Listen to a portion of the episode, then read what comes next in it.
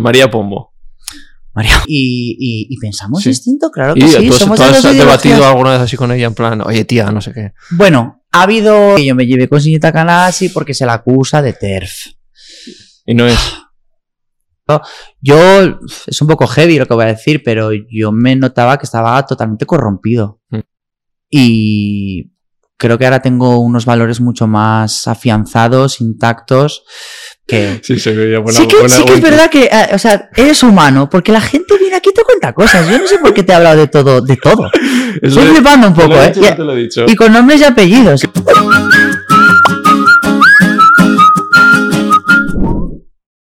Nuevo episodio. Ole, la claqueta, la que tenemos todos, ¿no? Eso es. El arte que tenemos todos. Exacto. Que vaya invitado, qué ganas tenía de que viniera. Es de estos que cuando hace- empiezas a hacer un podcast dices, "Joder, en un tiempo me gustaría que, que viniera esta persona. Sí, así Sí, oye, que yo también me siento muy afortunado de estar aquí Sí. porque, bueno, lo estábamos comentando antes, ¿no? La gente te ve como un espacio seguro, eh, me siento como muy cómodo y si la gente viene aquí a, a mostrarse vulnerable y mostrarse ella será porque lo estás Sí. haciendo bien, o sea que... Lo estamos consiguiendo. Sí, sí. Pues voy, voy a hacer una breve presentación por si todavía hay alguien que no conoce a Lucas, Luke Loren. Diríamos que si ponemos un top 10 de influencers, creadores de contenido masculinos, yo creo que él saldría ahí, pero no solo por números, sino yo creo por la trayectoria que lleva. Sí, Entre otras cosas, bueno, él mismo dice que empezó siendo amigo de Dulceida, luego Sí. se hizo su propio camino, sí, tiene un programa espectacular como el de Consomos Estupenda sobre salud mental, sí.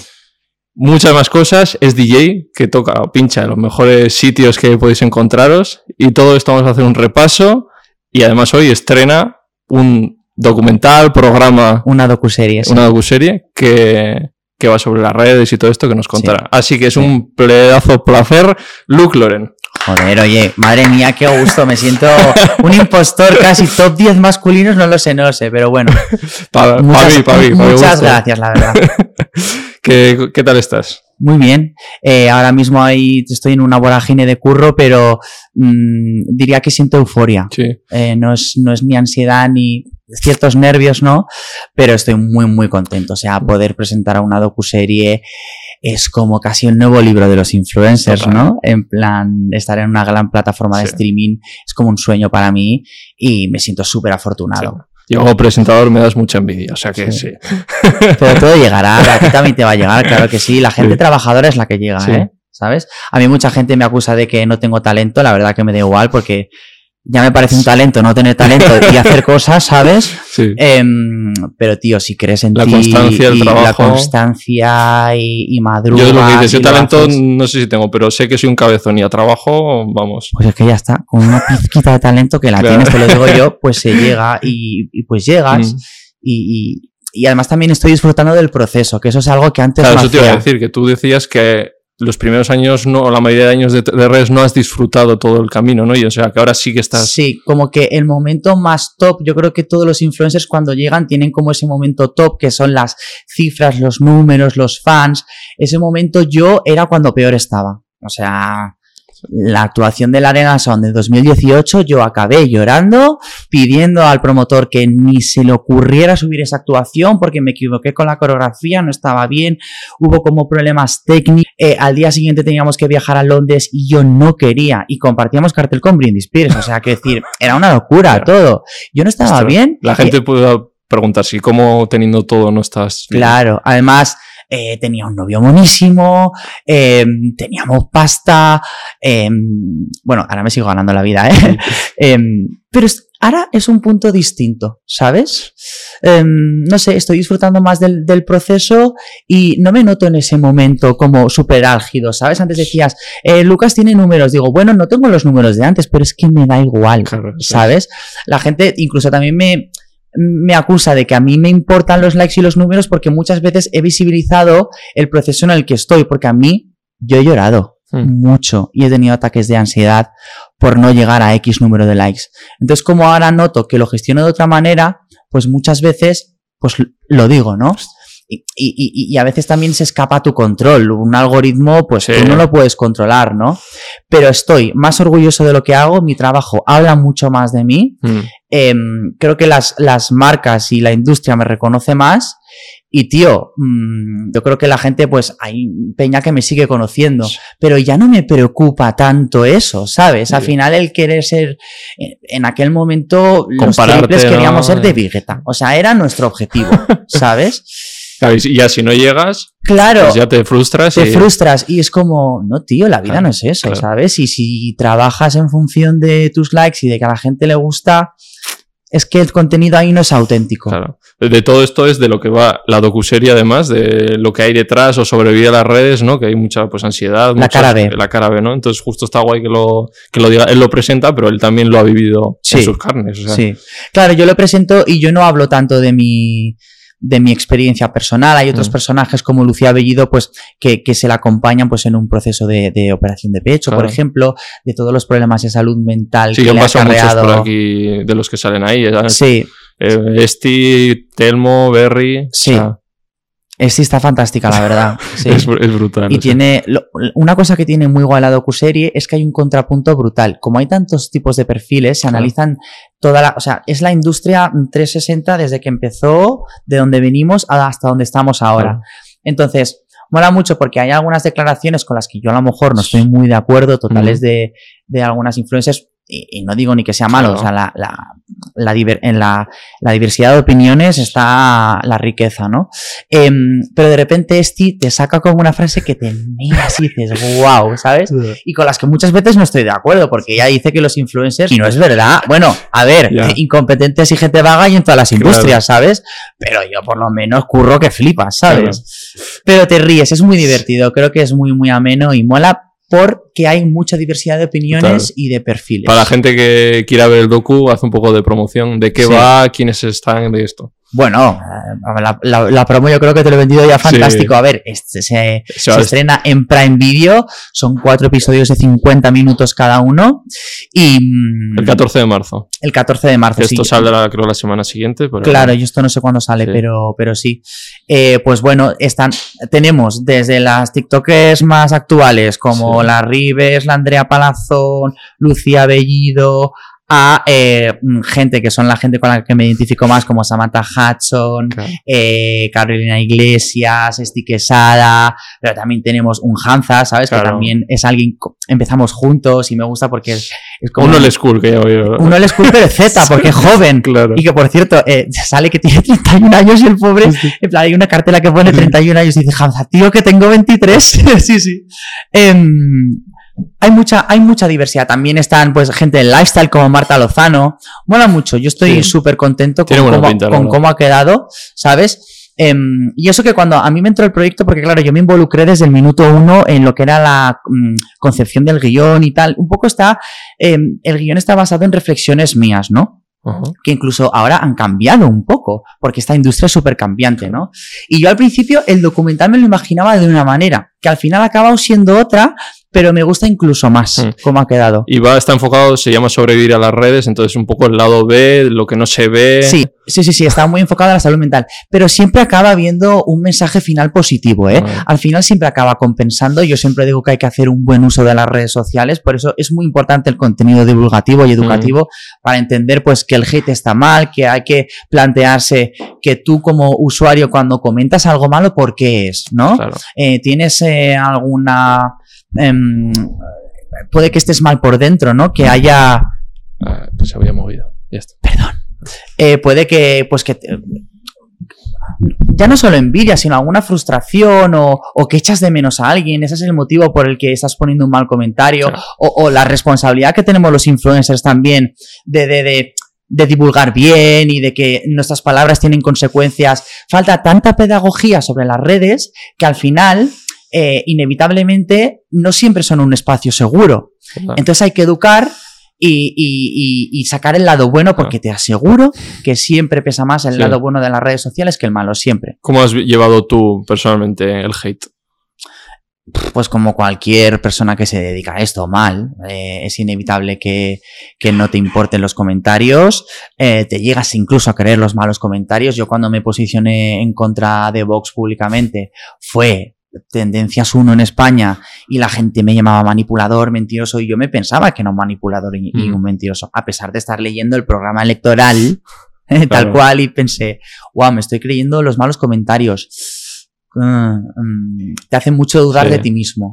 Y al final, pues es un poco... um, Y que bloqueas. te- te- eh, No, yo no bloqueo, yo no voy a No. coartar la libertad de expresión de la gente, ¿sabes? Ah, yo en eso sí. Yo, para mí es como mi casa. Entonces yo te he invitado my house, amablemente. my rules, ¿no? Sí, No, te- claro. te, he invitado, tienes sitio, es como si tú invitas a hacer una fiesta en casa. Yo siempre me lo, me lo, me lo pienso así, para decir, y vaya, a ver, tú lo has invitado, ha llegado y ha dicho, uh, este cuadro, y lo ha tirado. Y yo, ¿pero qué haces? Y aquí es mi casa, tío, déjame, pues, no, fuera. No, no me respetas, fuera. Eso Sí. es bloquear. A ver, em, lo respeto mucho, pero yo no lo hago. Y además para no verlo tú, porque si además es alguien que te está constantemente y no si, a- quiero ver. si alguien que me está acosando, evidentemente Sí, no, lo voy a claro. bloquear, ¿sabes? Sí. Porque No, un comentario final- suelto. y, ya. y- y eso es una cosa que dije yo en, en la TED Talk que hice. em, para, mí, em, para mí, perder las formas es perder la razón, ¿sabes? Porque al final tú no eres el juez de la verdad, nadie tiene la verdad más absoluta. Entonces, cuando estás perdiendo las formas y estás hablando de una manera insultante a alguien, es que ya puedes pensar misa, que, que- que no, no, o sea, no tienes razón. Entonces, hay que educar desde el respeto, que es lo que, que llevo intentando hacer muchos años Mm. yo, ¿sabes? Al sí, menos. además siempre al- se te ve que tú sí. eres dialogante, respetuoso, Sí. no entras ahí. Y yo te diré, yo he tenido momentos eh, puntuales de hate, pero no soy una persona que reciba mucho No. hate tampoco, ¿eh? Claro, Sí, porque tampoco te metes con nadie, entonces. Bueno, a ver, yo hablo mucho de política, Sí, ¿eh? eso sí. Eh, yo Cuando entras hace en nada política- he dicho que yo voté a Esquerra Republicana de Cataluña, ¿sabes? No, Sin ser independentista. Quiero decir, me mojo, ¿eh? Claro. ¿Y No me importa, no tengo miedo, ¿sabes? Contabas antes lo del Arenal, ¿qué diferencia hay con el Lucas de ahora que con el Lucas de ese Arenal? Hmm. ¿Qué le ves tú que ha cambiado? Em, he aprendido sobre todo a disfrutar del presente, a valorar lo que tengo em, y a ser un poco más empático con las personas también, Mm. ¿sabes? Y sobre todo, pues en aquel momento yo me creía, vaya, bandial, sin ser nada de eso, ¿sabes? Y era un poco... Es fácil nublarte, ¿eh? Sí. Es fácil, es fácil. Claro, estamos hablando de una época en la que eh, llegábamos a necesitar incluso em, eh, seguridades a nuestro lado porque la gente se abalanzaba en esos momentos. Claro, estamos hablando de algo heavy, Sí. ¿sabes? Em, pero tampoco éramos algo súper top como para tal. Estaba, yo, es un poco heavy lo que voy a decir, pero yo me notaba que estaba totalmente corrompido. Mm. Era una persona corrupta. Y creo que ahora tengo unos valores mucho más afianzados, intactos. Y la puedo volver a cagar, ¿eh? Pero tampoco tengo miedo a pedir perdón y creo que, que dialogando la gente se entiende. ¿Y Entonces, no sé, te arrepientes algo de esa época? De muchas cosas. Sí. Sí. A ver, que estoy hablando demasiado mal de esa época. A mí esa época me la ha dado todo, ¿eh? Mm. O sea, yo no estaría aquí Sí, pero sin porque hoy estamos Dulceida, hablando justo del otro sin lado. los triplets, ¿sabes? Sí. Lo bonito ya lo sabéis. Te estoy, te estoy contando la parte mala, porque al Mm. final en aquella época se veía todo lo bueno. Em, pero arrepentirme, imagino de cómo trataba a la gente, ¿no? Eh, de no. De incluso no mirar a la cara a la gente con la que colaboras y piensas, joder, tío. También era por una situación de ansiedad que no me Sí. voy a responsabilizar al 100%, ¿sabes? Cuando una persona está mal, se comporta mal, Mm. ¿sabes? Por eso para mí Sí. la gente que, que vierte hate y que comenta hate es porque no está Total. bien, ¿sabes? Y a mí es lo que me pasaba. Sí. Y que eres muy egocéntrico, decías que eso, ¿no? Que, Sí, yo me notaba muchísimo más egocéntrico que ahora. A ver, y ahora también bueno, pero Creo cre- que un re- es... reto que tienen los influx es eh, equilibrar y gestionar el egocentrismo con la autoestima, que a mí es uno de los grandes retos que yo he superado en terapia, y es el hecho de... mm, Una cosa es quererte y otra cosa es mm, creerte, ¿no? Y mm, yo me creía, vaya, lo más, pero a la vez me- no me quería Claro, nada. porque Era una cuentas que a la vez la es súper extraño, era... es como súper contradictorio, pero de verdad es muy, muy complicado de gestionar. Y yo sigo pensando que, que a veces tengo un poquito de ego, pero tengo las herramientas como para saber bajar de ahí. Tengo más los pies en la tierra, te diré. Claro, te doraban siempre la píldora, ¿no? Eh, Hombre, claro, todo el mundo. Pero tú ahora ya sabes, en plan. Claro, ahora ya sé y tampoco intento aprovecharme de esa situación, ¿sabes? Intento mirar de tú a tú. em, que no lo sé, si hay alguien ahora mismo en la época actual que, que crea que yo no soy, no soy lo esa en persona, comentarios. no, que me lo diga, porque no tengo miedo, es que no tengo miedo a nada, no tengo miedo a hablar, no tengo miedo a rectificar. Em, A pedir el perdón. rufián me lo preguntó, eh, ¿cómo, cómo te definirías? Pues soy una persona que, que intenta ser mejor persona cada día. Mm. Estoy en esas ahora. Pues vamos a ir a esa época cuando empieza todo. Sí. Que antes tú, de todas formas, antes de ser Luke Loren, no sé, Mm. antes de esto, ¿qué, ¿a qué te dedicabas? ¿Qué hacías?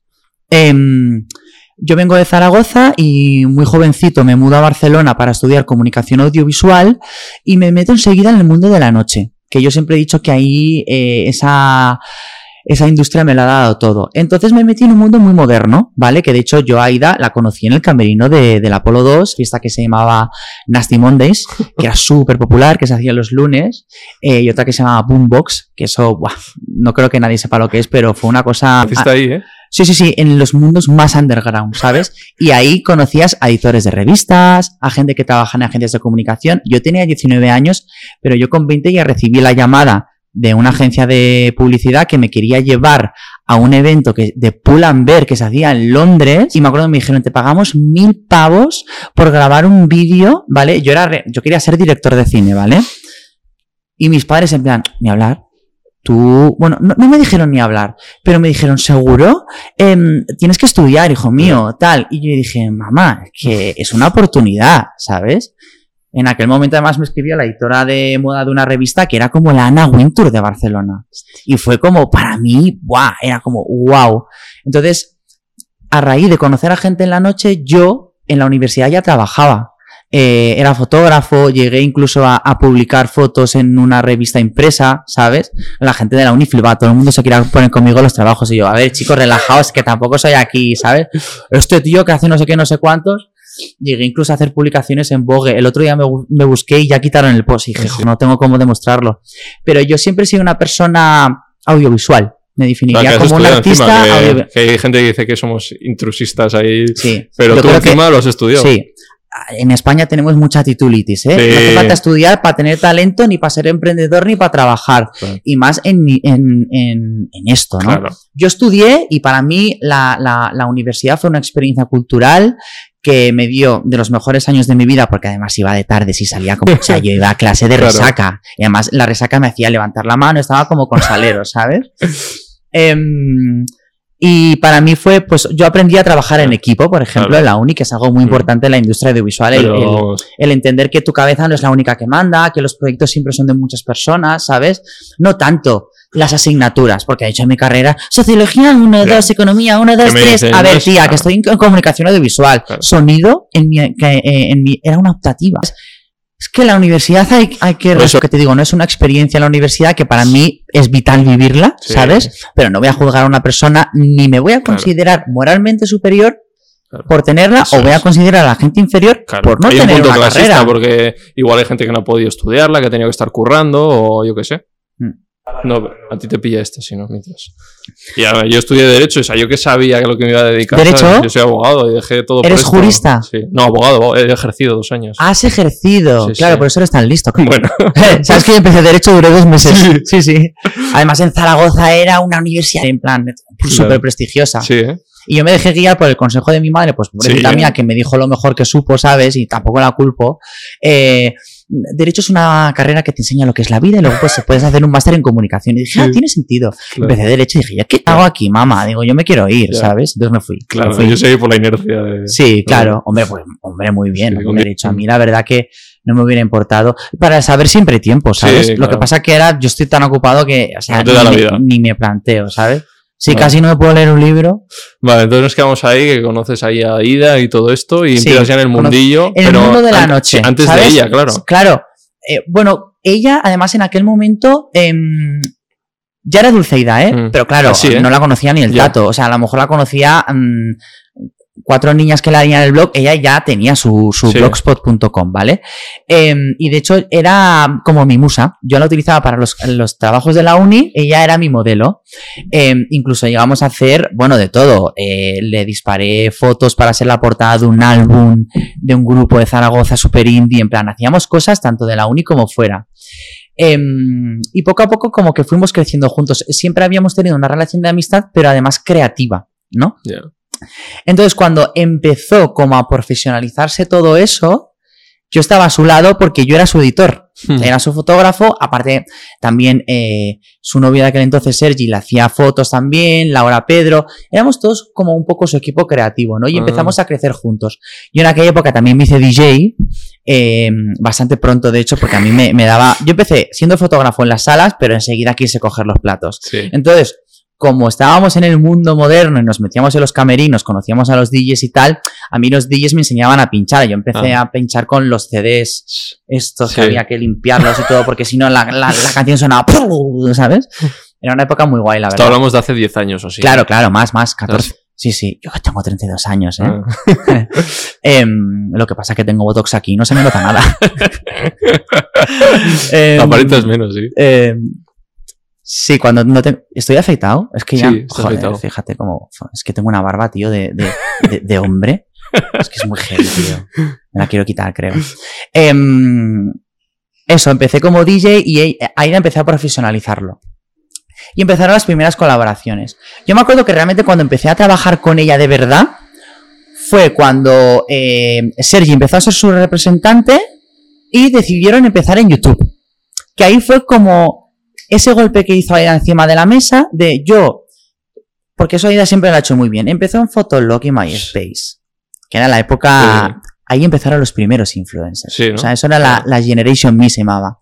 Em, técnicamente la primera influencer de España es Gala González, ¿eh? Sí, ¿eh? Sí, algún día te puedo contar esta historia porque a, mí es- a mí me gustaría mucho la escribirla. Porque ahí fue el nacimiento de Podéis los hacer, los de influencers. Prime podéis hacer un docu de, Claro, de claro. cómo se creó el mundo influencer. Desde las primeras, las primeras Es que yo tengo toda esa información en cabeza y yo sé quiénes son los personajes Sí, y ¿no? quién fue la gente que creó la industria. También fue Pelayo Díaz, Sí. Gerard Estadella, Miranda Makarov.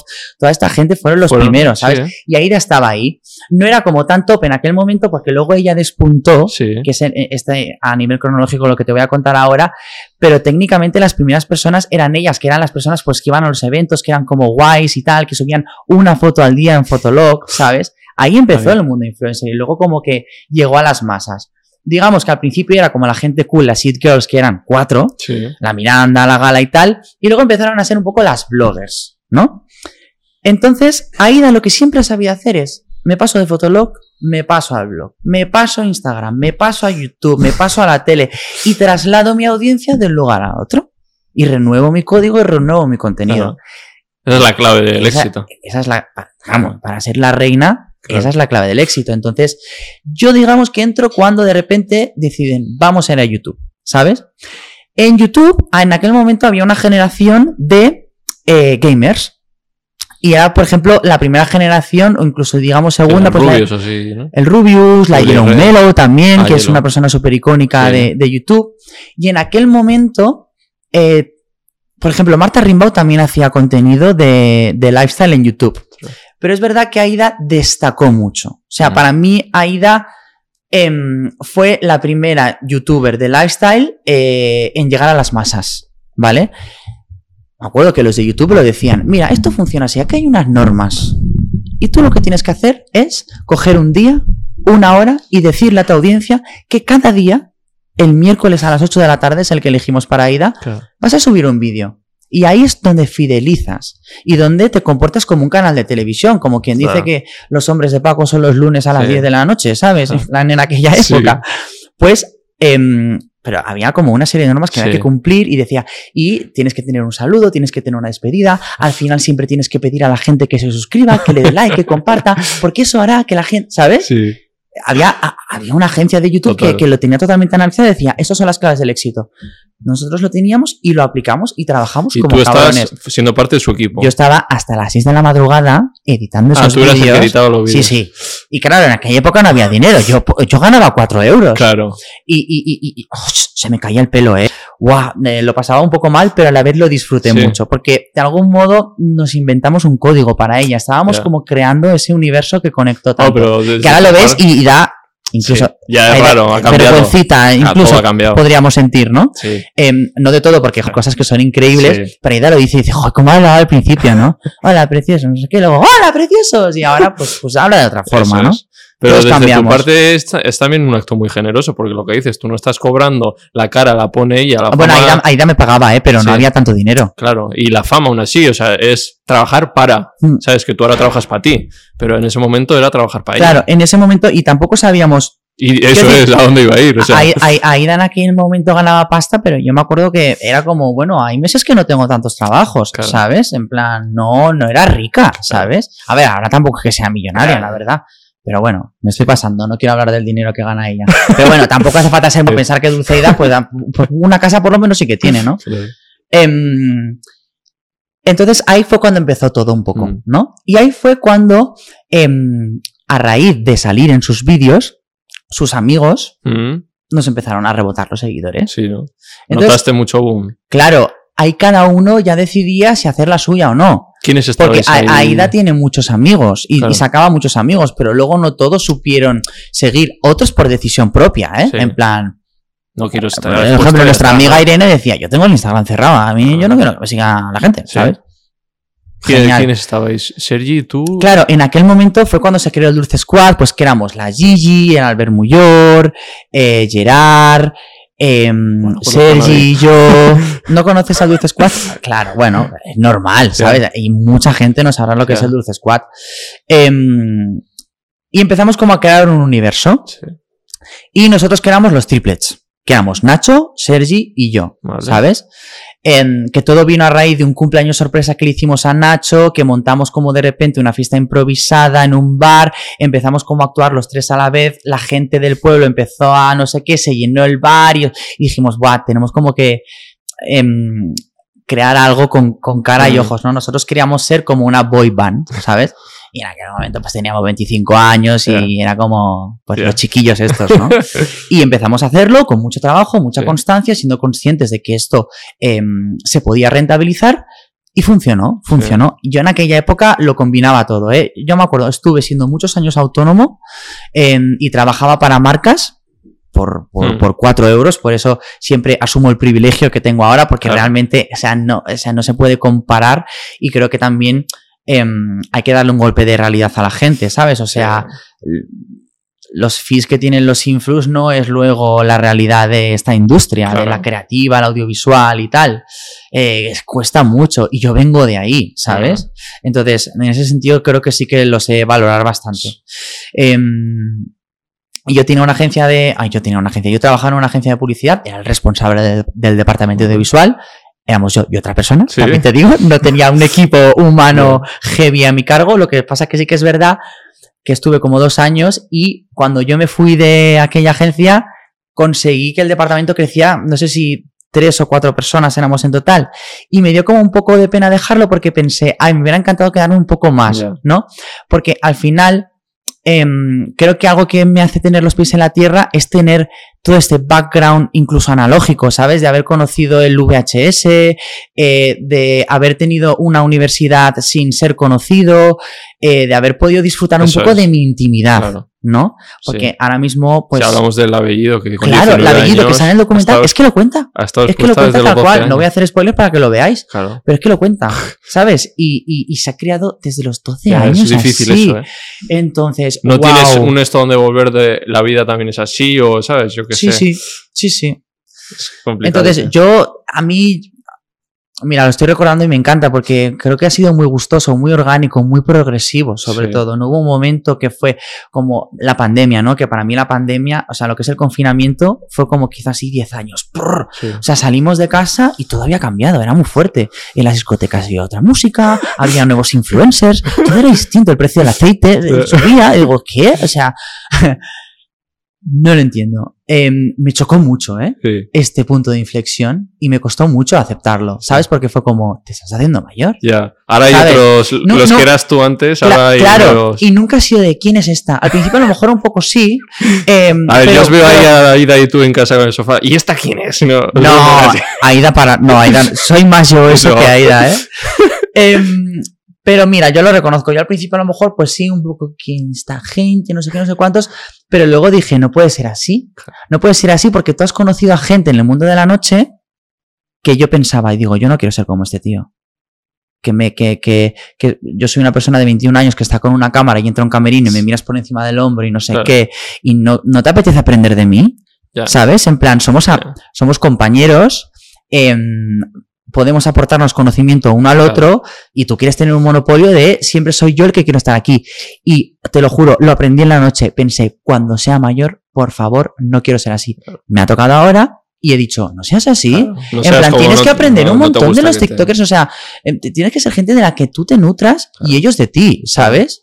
Em, y me parece fascinante, la verdad. Sí. Es que las redes sociales dan para docuseries, dan para películas y para libros y para todo. O sea, tú y más en España, que somos el país con más influencers. Así es, no sabía. Somos muy Sí. fuertes. Y todas estas nuevas generaciones, ¿cómo lo ves? La Rives, lo que diga todo esto. Y bueno, Eh, youtubers también. Y... Sí. Las veo con unas cifras escándalo, ¿sabes? Que si algún día dejo de ser influencer, las representaré yo, porque se puede pedir muchísimo dinero. Yo creo, que no, el- no, el yo creo dólar. que no cobran lo que, lo que valen. Em, pero han venido para quedarse. No ves competencia ni eh, lo que decíamos. A ver, pues claro, Pero- ¿cómo no? Sí, pero, es competencia, Pero pero, bueno, yo sano. creo que hay pastel para Claro, todos, es. ¿sabes? A ver, quizá lo digo desde una posición privilegiada porque yo ahora estoy trabajando. Si luego, después de ese documental, a lo mejor todo va cuesta abajo y ya a mí me quedan dos años. Entonces a lo mejor ahí me quejo y digo, pero bueno, vuelvo ya a ser esa vieja cascarrabia. ¿Quiénes son estos TikTokers? No, no. Espero no ser así nunca, la verdad. Pero yo creo que hay pastel para todos y que, mm, a ver, las comparativas son inevitables y es uno de los problemas que tiene esta industria, ¿eh? Eso y es. compararse y, Constantemente. y- y Ver para- ¿Por qué está en este evento yo no? ¿Por qué está en Sí. este yo no? Los números porque crece constante. Claro, y esta porque tiene ese trabajo y este porque tal. Mm, hay muchas envidias y muchas cosas. Por eso lo que has dicho tú antes, yo también me lo aplico. O eres tú consciente de tú tienes tu camino, tú tienes tu trabajo, porque como te empiezas a comparar y a mirar, tú dejas de ser tú mismo y empiezas a hacer otras cosas para intentar ser Sí, como sí. otros y pierdes tu esencia. O sea, tu contenido tiene que hablar de ti y tiene que hablar desde la verdad. Y no tiene que ser un podcast profundo como somos tú y yo, que somos profundas, vivas con estas conversaciones. A lo mejor es un mensaje muy sencillo, ¿sabes? Pero tiene que, tiene que haber algo, ¿sabes? Y si te comparas y empiezas a imitar, es que no. la cagas, ¿no? Todo eso sabes ya Tú mucho. sabes de- quién tú es la visto todo. Badia. La... Todo. Original solo hay una. Entonces, no intentes imitar a la original. Y todo eso en el mundo influencer lo has visto. Gente que intenta copiar o imitar. Sí. Yo, de repente, yo incluso he llegado, a mí me ha pasado, ¿eh? Sí. Es decir, uy, me apetece tener esto, a lo mejor, in- inclu- incluso inconscientemente, Sí. imitas a tus referentes. ¿Sabes? A mí a veces me ha pasado, por ejemplo, a mí me encanta Inés Hernán, me encanta Samantha Mm. Hudson, y a veces digo, uy, creo que esta frase, eh, fíjate que dice Inés, me he dado cuenta que lo estoy diciendo y digo, uy, pero porque la admiro Sí. y no me importa decirlo, ¿sabes? Sí. Al final, ¿quiénes son tus referentes? Te preguntan, pues la gente tangible, la gente que toco, la gente que está a mi lado y la gente que creo que hace las cosas bien, ¿sabes? Entonces, para mí mis referentes son, son ellas. Ah. Em, pero sí que hay veces, y yo he visto a gente que también me ha imitado a mí, ¿eh? Sí. Hombre, por supuesto, tú mismo por ahí, es broma. No, es broma. No, muy diferentes, sí. no, ¿sabes por qué te lo digo? Porque antes, como has dicho, que me, que te- me estabas quitando el trabajo, yo, yo creo que no, somos, Ah, productos muy distintos. No, Le, no. le he dicho, te, ahora habrás dicho, otro que me viene a hacer la competencia. No. Lo que sí que me está encantando es que sois como muy. Que yo sigo siendo así, no es que tenga mucha más producción ahora, pero los charlas de querida sean como tan autoproducidos, en plan, tú las al rec, Sí, eso. ¿sabes? Y yo es lo que hacía. Claro. Entonces tengo como ahí, no sé, que me noto Sí. parecidillo y me, me gusta, Mm. me conecta, ¿sabes? Em, se me ha santo al Sí, cielo. no ¿Qué, pasa nada. qué va a decir? No, no sé. Bueno, da igual. Seguimos en tu, en tu carrera. Todo Sí. esto entráis lo de los DJs, no sé qué. Mm. Pero eso se rompe, ¿no? O sea, se acaba. Em, no, no, no, vamos, eh, ahí llega una época en la que es todo muy heavy, muy Sí, heavy, ¿sabes? el boom. Y y fue el boom, yo creo que fue el- ahí realmente hubo un boom de influencers de, de Instagram, que éramos muchos menos que ahora, y había como, como grupos muy claros, ¿no? Pues estaba el, el grupo de la Pombo, estaba el Dulce Squad, estaba la Ninux, Marc Fournet, Joan Palay, toda esta gente que eran, eran como los grupitos de Instagram. En aquel momento no había tantas personas, ¿sabes? No había tantos grupos. Y fue como un boom muy heavy que tuvimos. Había pocos grupos en aquel entonces, entonces vivimos como un boom muy heavy. Nosotros además, como éramos DJs, convocábamos mucho, se veía Claro, la imagen que se daba era muy de estrella, ¿sabes? En plan, ¡buah! tanta gente gritando loca con pancartas. Era muy heavy, Mm. ¿sabes? Entonces vimos un momento muy, muy dulce que no solo lo recuerdo mal, pero sí que es cierto que yo estaba mal de salud mental. Entonces tenía luces y sombras, o sea, fue muy heavy porque, pues, bueno, empezamos a salir en medios, tuvimos un libro, eh, llegamos al Ultra Music Festival de Miami, ¿sabes? Que es como la puta cima de los DJs. Joder. Y fue porque teníamos una representación muy buena que nos Sí. supo colocar ahí y la gente, ¿quiénes son estos? Que hay DJs que necesitan toda una vida para llegar allí y ni llegan. Y además estábamos en un escenario de... O sea, fue muy heavy. Abriendo el escenario, todo hay que decirlo. Sí, pero. Pero estábamos en ultra, claro. Claro. fue- Era como todo... ¡Wow! ¿Sabes? Y, y- y lo disfruté. Eso me lo ha dado todo. Pues ya, ya estoy aquí sentado contigo Mm. porque yo empecé con Aida, tuve a los triplets y si no, no sería nada. Entonces, obviamente, lo debo todo, absolutamente, eh, a, a Aida, Sergi, a mis seguidores y a mí. Mm. Creo Claro. que, que es el cúmulo de, tú, todo. te- de- te de- pueden poner ahí, pero si tú no vales. Claro, yo he trabajado, yo he gustado, la gente Claro. me ha dado like, eh, hubo alguien que me catapultó y hubo alguien con quien compartí ese éxito y las estrategias eran de los dos. ¿sabes? Lo que pasa es que hay un momento en el que todo esto se trunca, existe una polémica eh, y me quedo solo. Me quedo solo en plan, wow, eh, ¿qué hago? Me voy yo también. Claro, no- Sergi y luego Nacho, me has dicho. Sí, Na- bueno, Nacho al principio se fue porque... Ah, o sea, mm, estás tú con Sergi. Sí, Ah, era, vale. eh, decíamos, joder, ¿qué hacemos? Nos llamamos los triples y salió Nacho. Y Ah. dijimos, el primer eh, trío de dos. Ya. No. Fue una tontería que nos dijimos a nosotros mismos para seguir para adelante y ya está, ¿sabes? Para Porque el nombre ya tenía, o sea, como Sí, ya no lo cambiamos. teníamos el logo, la Claro. gente nos conocía como los triplets y quedaba guay decir los triplets. ¿sabes? Nacho se fue porque no era lo suyo, ¿sabes? Nacho quería estar detrás. Al principio le hacía gracia porque todo era un juego. Claro.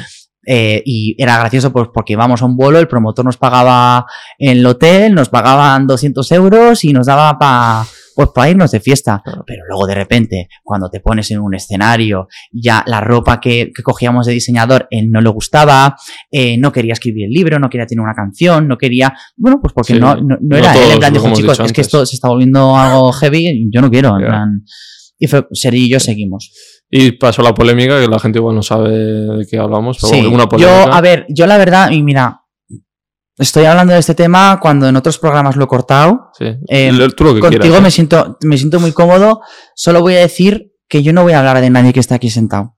¿Vale? claro. Entonces, al final, Lo como tú lo has vivido, vamos. como yo lo he vivido y que independientemente de lo que pasara, mm, quiero decir, no es mi historia, ¿sabes? No, quiero decir, vale, sí, éramos socios, pero es que yo tengo una vida y yo tuve que, mm, de algún modo, sobrevivir a eso. Sí. Y fue muy heavy. Sí, porque ¿no? yo dejé de facturar, las marcas dejaron de confiar en mí en aquel O momento. sea, tú te me viste quitaron también. Sí, sí, teléfonos de mm, que hacemos colaborando con esta persona, no sé qué, fuera, fuera, O sea, fuera, lo que es una cancelación de ahora de. Una, una cancelación. Entonces yo lo que tuve que hacer es remangarme y volver a editar, volver a hacer lo que hice al principio. Porque claro, cuando creces y tienes infraestructura y tienes una agenda muy llena, tú no puedes editar. Tú ahora te tus vídeos, pero cuando No, entonces, crezcas, o sea, no puedes, tienes que tener a equipo humano. sí. ¿sabes? Que te haga las cosas porque si no, no llegas, básicamente. Y si quieres subir, es lo que hay. Eh, aparte de que obviamente no me podía permitir tener un editor. Quiero Claro. decir, yo tenía que utilizar ese dinero que tenía ahorrado para reinvertirlo en mi producto, ¿sabes? Claro. Que en aquel momento hasta mis padres me tuvieron que dejar dinero.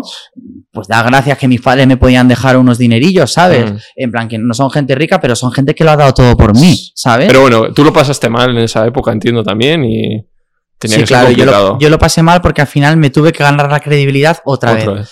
Ya tenía una base, evidentemente, había un canal de YouTube con 400.000 suscriptores, ponía de triplets y le puse Luke Loren. Y dije yo, oye, mi Mm. legado, tengo que seguir adelante, me apetece, ¿sabes? Mm. Porque me lo planteé, dije, ¿quieres seguir? Quiero seguir. Pero, como te digo, arremángate, vuelve a editar. Y ahí fue cuando. El otro día lo pensaba, yo siempre mm, he presumido mucho de que he sabido renovar mi contenido, pero fue una situación forzada, no me quedaba otra. Claro. Entonces, tuve que tal. Y de hecho, el otro día lo pensé y dije, ¿vas a esperar otra polémica para renovar tu contenido, Lucas? Vuelve a renovarlo, porque si no, ¿tú sabes lo que cuesta perdurar? Ya. Que yo llevo ocho años en esta industria, ¿eh? Es muy heavy. Hmm. Y en aquel momento, y no había cambio de paradigma. No era que TikTok y tal, no, no, no. Todavía se podía Sí. estirar mucho el chicle de YouTube y de lo que y- y, de todo eso todavía se podía estirar mucho. Estamos hablando de 2018. Claro. Eh, entonces, em, compartir un, un proyecto artístico tiene cosas buenas. Y es que compartes tu éxito, compartes las desgracias, tienes a alguien al lado que te apoya y dos cabezas piensan más que una. Claro. Eh, cosas malas, egos, comparaciones, peleas. Cosas buenas que tiene estar solo, tú mandas Eso es. habla de ti al 100%, es tu creatividad. Entonces, los triplets tenían cosas mías, pero también tenían cosas de Sergi que tenía que ser un híbrido. Claro. Y era bonito, estaba bien hecho. Mm. Eh, fuimos, yo para mí, súper transgresores porque hablamos de temas que no se hablaban en YouTube, ¿sabes? Transexualidad, drogas, eh, VIH. em, joder, que eso es política, tío. Sí. que- o sea, que cambia la vida de personas, en no sentirte solo, en sentir que puedes encajar en la sociedad y en aquel momento no se hablaba de Mm. eso. O sea, yo para mí los triplets fueron muy importantes y te lo digo en serio y te lo digo con orgullo, que no solo quiero decir lo malo, Claro. ¿sabes? Em, Y de ahí- y- y de ahí- claro. y- y yo también, o sea, tampoco partía de cero. Sí, ¿sabes? yo sabía que tenía que seguir abrazando, ya no voy a decir activista, porque creo que el act- el activismo requiere de calle, em, pero vamos a decir divulgador social, ¿no? es. Porque me daba cuenta de que cambiaba la vida de las personas y que ya la gente por la calle no te decía, Luke, eres guapa, que sí. Pero también te decía, oye, es que me has ayudado a salir de la- del armario.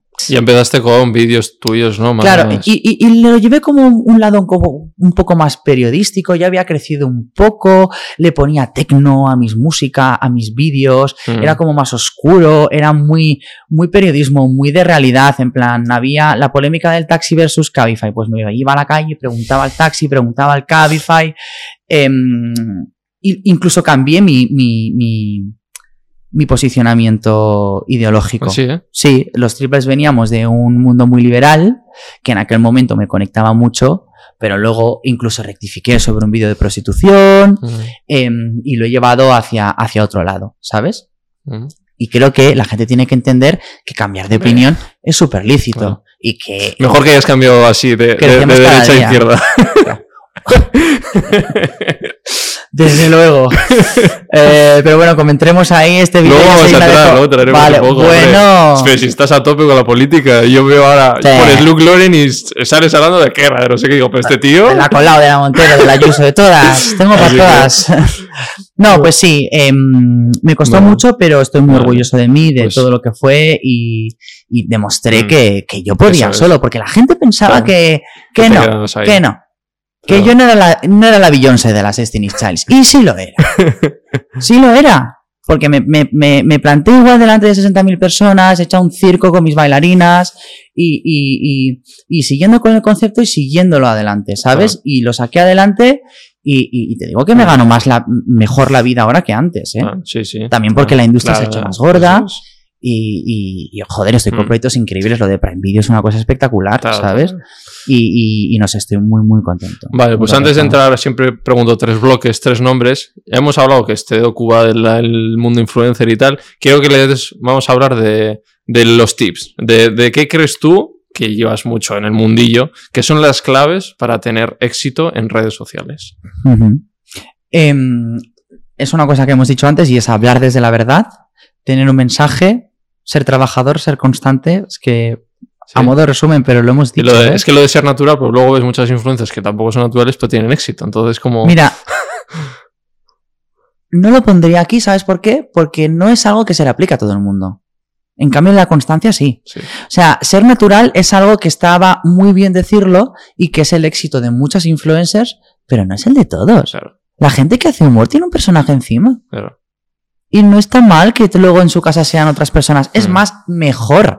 Porque si tú sacas el 100% de lo que eres en redes, es peligroso. Claro, eso es. Te tienes que guardar ahí una parte. Es- no, o sea, es que eso es lo peor que puedes hacer.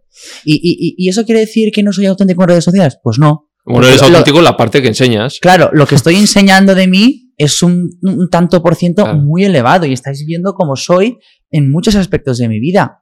Pero otros, joder, es que tenemos una Sí, intimidad, claro. ¿sabes? Y tú puedes tener que crear un personaje que conecta con la gente Sí. y qué tal. Hay Y- muchos y que- TikToks de estos. la mayoría de influencers, incluso la gente que dice que no tiene un personaje, tiene un personaje. Porque evidentemente si tú, es que es tu pan. Claro. Si tú de repente, pues en la época en la que yo hablaba con un bebé, que sigo hablando con un bebé porque yo soy así, en mi círculo interno, luego pensé como que ya no me sentía cómodo, Mm, pero en aquel momento la gente se me daba de risa. claro. Pues yo lo potenciaba. ¿Qué red social recomiendas ahora? Obviamente TikTok es. Mi representante me ha dicho que, que me haga Twitch, que ya vale, que tengo que ser ¿Sí? moderna. Sí, sí. Vete a Twitch, tienes que hacer un podcast, en plan los que has hecho, has hecho siempre, en eh, Twitch. Mira, la gota gorda, tío, Ya. qué odios. Solo montarlo todo. No, el- no, wow, pues quizá tengo que hacer Twitch. Los influencers necesitamos a las marcas para, para crear el contenido, porque Claro. si no, pues tendríamos que dedicarnos a otra cosa, Eso a estar es. detrás, que, Claro. Que, que es igual de divertido, te lo digo. Vale, pues vamos con los tres bloques. Eh, A ver. El primer. que tienes miedo. Sí, un poco. Hombre, es que... Sí, se veía buena. sí que, buena- sí que es verdad que, eh, o sea, eres humano, porque la gente viene aquí y te cuenta cosas. Yo no sé por qué te he hablado de todo, de todo. Estoy flipando un poco, ¿eh? dicho, no he dicho. Y, y con nombres y apellidos. Que de repente además. dicen, pero ¿por qué estoy diciendo todo esto?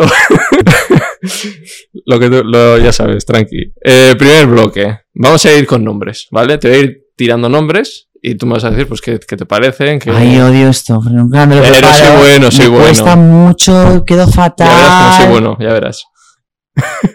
Me vas a hablar de amigos, que ahí es donde peor. Dulceida, ¿qué es para ti? ¿Ves? Dulceida es mi hermana, yo siempre lo he dicho. Es casa, es familia. em, a veces es un poco estrés, ¿sabes? Por no decir todo cosas buenas, porque em, compartimos muchas veces una profesión que, que pues bueno, cu- cuan- cuando compartes tanto tiempo con una persona, mm, claro, eh, hay como un poco de rifirrafes. Pero te diré, y además esto ella me lo dijo una vez que me gustó mucho, que tampoco discutimos tanto. Mm. ¿sabes? Pero sí que es cierto que, que, hay, que no- nos vemos a veces en situaciones de estrés, ¿no? Sí. Y, y tal. Pero mm, es que es como mi hermana Aida. Sí. Eh, pero bueno, claro, ha sido muy importante para ti. Estuve en tu, vi tu docu, no, o sea, el docu de Aida que sales tú también. Mm. Está muy guay ese. El de Prime también. Sentí tanto orgullo cuando lo vi, ¿sabes? Y tengo que reconocer una cosa. Yo no sé por qué pensé, digo, a ver cómo es el docu. Creo que eh, la infravaloré, Mm. ¿vale? No, no. Un poco. Yeah. Eh, y de repente lo vi y dije, wow, esta es mi amiga, chaval, qué heavy. es una persona que se ha hecho famosa por darle al botón de publicar. Y yo soy un amigo de, Mm. ¿sabes?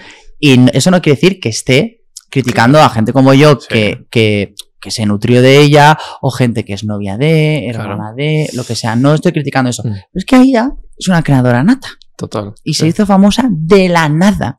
Y ese documental te conecta con esa Aida. Sí.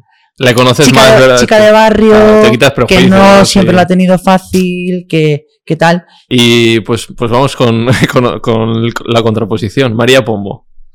María, ha habido risa. Siempre me- no, siempre me preguntáis por María Pombo, porque ¿Ah, sí? claro, sí, porque os da morbo. Vamos a reconocerlo ya. En plan, Yo ¿qué aquí lo he una- preguntado mucho. ¿eh? Mira, No es que lo voy a decir, me voy a adelantar. ¿Qué hace una persona de izquierda llevándose con María Pombo? Pues fíjate, somos el ejemplo de que Y una mejor sociedad es posible.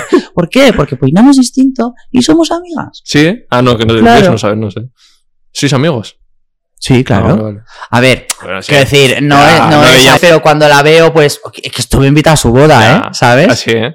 Sí, claro. Bueno, y joder. porque sois, habéis nacido de Sí, este mundillo. hemos nacido claro. este mundo, hemos compartido y, y- y- y pensamos Sí. distinto, claro que ¿Y sí. tú, has- somos tú de has debatido alguna vez así con ella en plan, oye tía, no sé qué? Bueno, ha habido, recuerdo una conversación con mucha fricción en un viaje eh, de Alba y yo contra eh, María Pombo, Tomás, María G. de Jaime y tal. Bueno, pues conversaciones que- en las que no estábamos de acuerdo, pero, Pero bien, o sea, que no, no se no, no, no acabábamos en plan enfadadas y al día siguiente sin mirarnos, no, seguíamos siendo amigos. Sí, Claro, sí, te lo juro. es curioso. ¿eh? Sí, sí. Es curioso, Sí. pero es que eso es el objetivo, Ya. ¿sabes? Mm. Que al final. Y además que también una, una cosa, es que me voy a lanzar a la piscina, es que también se los, se los tacha de fachas y es que no son fascistas, es que vamos a poner Ah, tú les conoces. o sea. Claro, es que no, o sea, mm, no pretenden vulnerar los derechos de absolutamente nadie. De hecho, María Pombo lo decía en la entrevista, dice, si yo soy roja para mis amigos, o sea, para mi círculo. ¿sabes? A lo mejor con el círculo de María Pombo pues no me llevaría bien. Ya, claro. Pero mm, es que son gente encantadora. Me han mostrado siempre mucho respeto. O sea, les quiero un montón, te lo juro. A ver, Mm. no son mis amigos del día a día. Te lo Creo que reconozco. contigo se han portado bien siempre. Pero y- joder, que, que, que, que, es que son muy buenas personas, te lo juro, Vale, tío. Igual algún día le invito, fíjate, venga. Claro. Joder, es que en serio les quiero mucho y ellos me quieren un montón a mí. Te lo juro, ¿eh? Eh, Paula Gonu. Paula Gonu. Paula Gonu. Ya ves que te Me estás, me estás como hablando de, de, de lo que son las reinas del pop, ¿no? Eso es. Un poco. Pues mira, con Paula Gonu me estoy haciendo mucho más amigo este año. Eh, es una persona que al principio como que me costó un poco rascarla, ¿no? Sí. Eh, pero Paula Gonu, y esto siempre lo digo, a mí me encanta sacar titulares. Y luego, Paula Gonu hizo una cosa muy importante para las redes sociales. Y es que para mí fue la primera persona que se atrevió a responder un comentario de un fan en un stories. ¿Ah, sí? Se inventó para mí la palabra interacción, te lo juro. Sí, ¿eh? Sí. Ostras. Sí, sí, porque fue la primera persona y me acuerdo que yo decía, chicos, no hagáis eso, porque es que, ¿qué va a pasar aquí? Que ahora vamos a hablar con, con tal. Y fue como, pues no, es que es que hacer, porque es una manera... Otra cosita para apuntar para el documental. ¿Quién Sí. fue la primera que Es que no sé por qué soy así de un libro, eh? Porque se te va a perder, Soy eh? un friki, en plan, me sé quién es la primera influencer, quién fue la primera que, que se inventó tal. O sea, sé muchos, muchas cosas de historia, influencer, no sé por qué. Sí. A ver, que a lo mejor no fue ella. Ya, pero bueno, pero a mí el contexto que me rodeaba, yo me acuerdo que flipé y, y me acuerdo que incluso al principio lo percibí mal y luego fue como que todos empezamos a hacerlo a raíz de que ella hablaba en directo con sus seguidores. No, no es el hecho de responder un DM, es el hecho de coger una captura de pantalla y responder ahí. Claro. Yo me acuerdo, me impactó mucho, dije, ¡Oh! Estás rompiendo una barrera, ¿sabes? Estás, un momento, no, no, no, no, no, no puedes hacer eso. Luego fue como, debes hacer eso es la evolución natural y es la interacción. Es algo que nos da engagement y que nos hace conectar con nuestro público. Es que es súper Sí. importante. Ella es buena creadora, ¿no? De, de contenido, eh, ¿te parece? Para mí sí. Sí. Para mí sí. Se ha seguido reinventando, tal. Sí. ¿Está? Dulceida, María Pombo, Paula Y ahora otro nombre que tú me, me has sacado y hemos hablado, Cindy Takanashi. Qué caca. Ah, que también da mucho morbo que yo me lleve con Sinita Kanasi porque se la acusa de TERF. Y no es. A mí es que la palabra TERF me parece algo horroroso. Y esto que voy a decir es heavy, porque al final se ejerce mucha violencia, ¿sabes?, sobre las mujeres. Lo que sí que creo es que hay eh, ciertas feministas, entre comillas, porque tú no puedes considerarte feminista Sí. si no incluyes a las trans. Claro. O sea, quiero decir, el feminismo para mí tiene que ser interseccional y ahí el, el- el- el punto se acaba. Sí. Pero precisamente ella dijo una cosa muy interesante, que a lo mejor las formas fue lo que fue un poco extraño, pero dijo, las mujeres trans tienen problemas distintos de las mujeres cis. Mm. Son mujeres, pero al final, una mujer cis nunca va a saber Mm. eh, lo que es la disforia, lo que es esa desigualdad por ser una mujer transexual. Mm. Pero una mujer transexual tampoco va a saber nunca lo que es tener la regla y parir. Mm. Entonces, ahí hay un punto que es, o sea, quiero decir, es evidente, ¿no? Entonces, creo que lo de Gidet era una, una reflexión súper valiente por su parte, em, de... Es que aquí hay una distinción, pero eso no quiere decir que seas menos mujer o más mujer por tener vagina, por tener pene, por tener la regla, por parir y tal. O sea, Claro. vamos a entender que somos mujeres todas y que somos hermanas, pero que hay matices, ¿no? Claro. Es interesante esa reflexión. Y, yo la, y yo la estoy lanzando un poco, Mm, sí. madre mía, yo no sé qué es lo que me va a pasar a mí. Ahora soy la nueva Ter, soy la, soy la nueva No. tal. ¿Qué pasa? Y esto, mm, lo siento por Cindy Takanashi lo que voy a decir, pero em, puede que a Cindy le falte buscar una alternativa para las personas trans. Es lo que le falta, porque para mí Cindy no es una persona ter, no es una persona Tú la conoces y me no... parece unas acusaciones súper heavy, Sí. pero puede que en su discurso falte decir, vale, pues si la ley trans, trans se parece mal, ¿cómo te parecería bien? Claro, eso ¿Entiendes? En plan, eh, ¿cómo podemos salvaguardar? Porque al final la ley trans tiene que suceder. es. Claro. O sea, la ley trans ha de ser ley porque garantiza los derechos fundamentales que ahora mismo no tienen. ¿Esta ley es perfecta? No, Samantha hay que retocarla. era Hay que retocarla, claro, Claro, que sí. pero- Personas no binarias y un montón de cosas. Pero ¿cómo de importante es que se apruebe? Entonces, no vamos a. Me parece como un poco contraproducente criticarla tanto porque al final la estás dañando. ¿Sabes? claro. Entonces, eh, entiendo que la gente como que se pueda llegar a equivocar, pero también es que la gente es muy sádica. ¿sabes? O sea, despierta, colega, ¿sabes? O sea, no, mal. Red flag, no, no, no. Entonces, hay una guerra aquí Sí, que sí. es preocupante porque es como si, mm, no sé, Están ahí. hay una guerra en tu propio bando de al lado. A ver, tronca. Tía, que es la, el de delante, el patriarcado, el que hay que atacar. Entonces, no nos estamos organizando bien. La gente de izquierdas no nos organizamos nada bien.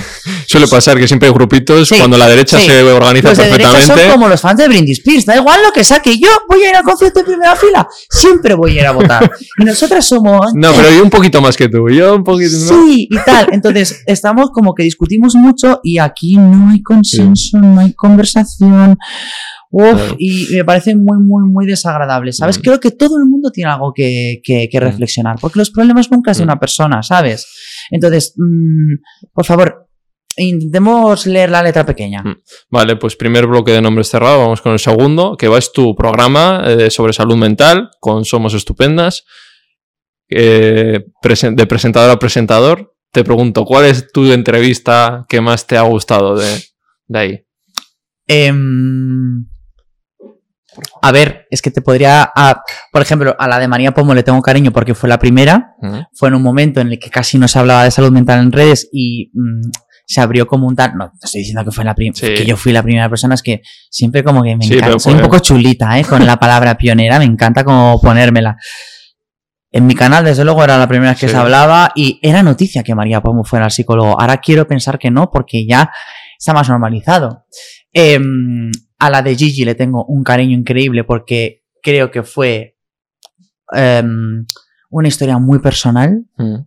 eh, muy desgarradora y, y- y es muy amiga mía. Entonces, Muy guay, tenéis que verla. Después de esto, momento, lo tenéis que ver. sí, como de abrazarnos mucho. Para Gigi supuso un punto de inflexión muy fuerte, ¿sabes? En plan, el decirlo, liberarse, ¿sabes? Mm. Y la que próximamente va a salir, que es una muy... Tú no sé si has visto esa cápsula. ¿No? A ver, esto va a salir Se el- a reventa internet. Em, bueno, pues a lo mejor ha salido. La entrevista más fuerte que voy a publicar es la de Jessica Goicochea sobre violencia de género. Y hasta aquí puedo leer. Bueno, es una chica que conoció también, no, sé- no sé ni de su, de su existencia, pero Joder, veo es que, que es- formas, eres una sí, sí, que marciana. pa- yo vengo de pueblo. Eres una- un marciano para mi mundo. Yo probablemente Sí. para el tuyo también. No, no, pero he visto que es muy top, eh, Jessica, sí, sí. Es muy top, es muy top. Y nos viene a contar. Algo muy Me heavy. recuerda sí. un poco a lo de Gigi porque al final es una historia muy personal, ¿sabes? Hay invitados que para mí em, lo han hecho súper bien. Se ha hablado de salud mental, se ha hablado de miedo, se ha hablado Mm. de emociones, pero estamos en un punto del programa en el que hay que empezar a contar historias personales con Claro. detalles. Eso es. Em, y, y- y además segmentados en temas que van mucho más allá, porque a mí se me acusa mucho de que yo hago eh, activismo de salud mental de ricas blancas. ¿sabes?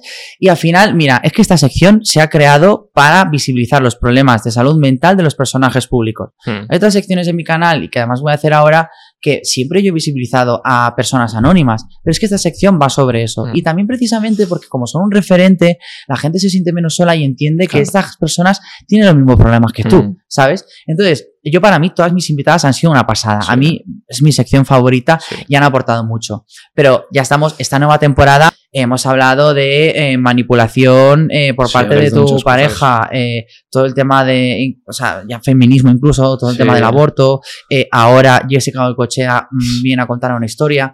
No, y se abren mucho. Es como este podcast. Consigues también que los invitados se, se abran y, y es. Tú no sé cómo has conseguido que la gente venga aquí a contar esos titulares. Y porque luego me- nada, ¿eh? Mira, hoy son los premios ídolos. Voy a estar pensando en qué le he dicho a Ibai. Cuando salga esto de... Hablando de premios, a mí no me han nominado, macho. Dile a Dulceida algo.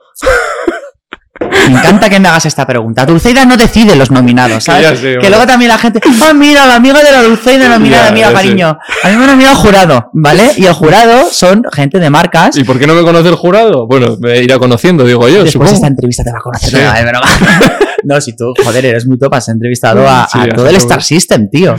Em, Pero tengo ese Llegará, puntillo de, llegará, joder, yo claro. con lo que me ha costado esto, pero bueno, que a ver, mucha sé. gente se queja en plan, es que aquí tendría que haber estado nominado no sé quién, aquí no sé cuántos. A ver, chicos, son unos premios que van dos ediciones, ¿vale? Tiene que pasar mucha Eso es, gente. y ahí todavía todo el mundo pasará, ¿no? Claro. ¿Sabes?